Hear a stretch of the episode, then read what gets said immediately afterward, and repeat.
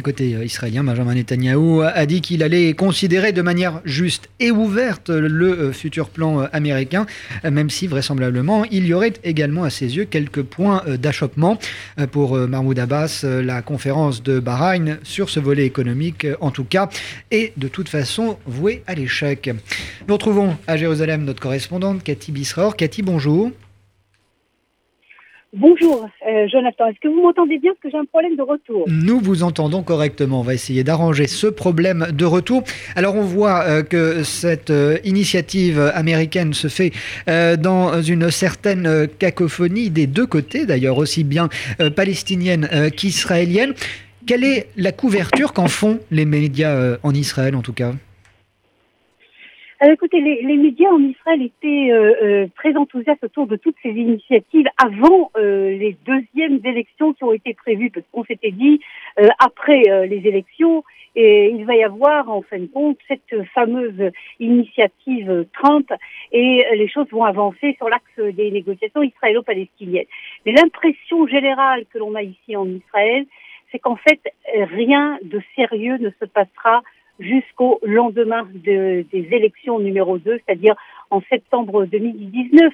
Et donc, si vous voulez, toute la couverture médiatique, certes, qui existe autour et de l'initiative Trump et de l'affaire de Bahreïn est beaucoup moins importante que, euh, ce qu'elle était, disons, il y a quelques semaines. Mais on peut parler néanmoins d'un climat favorable pour euh, la tenue de cette conférence? Écoutez, ce que l'on dit en Israël, c'est que le problème, c'est pas du côté israélien, c'est du côté palestinien. Il est clair, si vous voulez, que euh, selon une série de euh, témoignages qui sont surtout publiés, c'est intéressant dans la presse américaine, cette fameuse initiative Donald Trump, on pourrait presque l'appeler initiative Donald Trump-Benjamin Netanyahu. À savoir que euh, Donald Trump a coordonné, peut-être pas toute l'initiative, mais une grande partie de l'initiative avec le Premier ministre israélien. Et il est clair que les Israéliens ont déjà dit oui, alors qu'on ne sait pas exactement totalement ce qu'il y a à l'intérieur, mais les Israéliens ont déjà fait savoir aux Américains que ce que dira Donald Trump, qui est le président le plus pro-israélien qui n'a jamais existé, c'est clair que Netanyahu n'aura pas, Israël n'aura pas d'autre choix que de dire oui.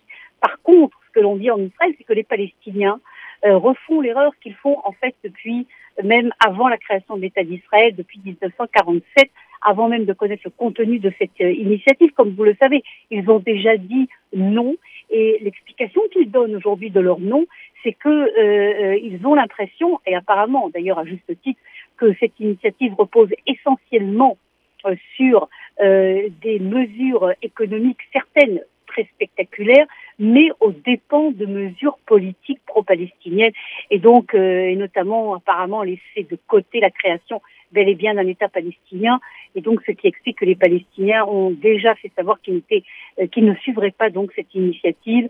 Euh, voilà donc un petit peu, si vous voulez, ce qui se dit euh, en Israël. Les États-Unis qui ne comptaient pas également, Cathy, sur une certaine incertitude électorale en Israël, puisque des élections doivent en principe avoir lieu en septembre prochain. Je dis en principe, puisque leur tenue est même remise en question aujourd'hui. Oui, pas vraiment remise en question. Il faut comprendre pourquoi il y a ces rumeurs.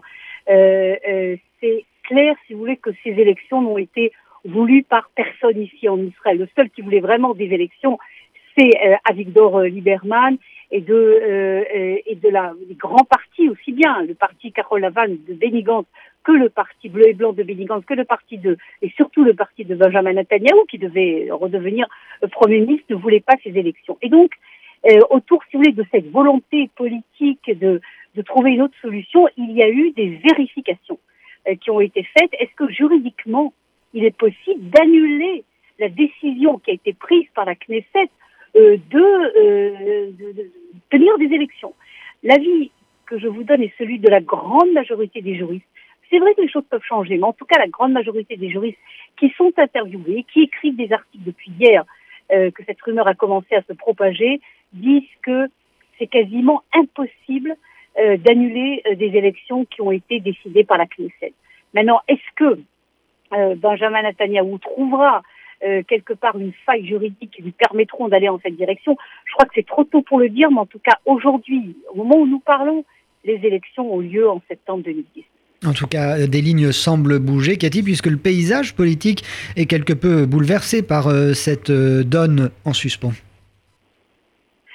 crois qu'il faut mettre au futur, va être bouleversé parce que vous avez depuis quelques semaines, depuis l'annonce de ces élections, une série de tentatives, aussi bien à gauche qu'à droite, qui peuvent en effet changer le paysage politique.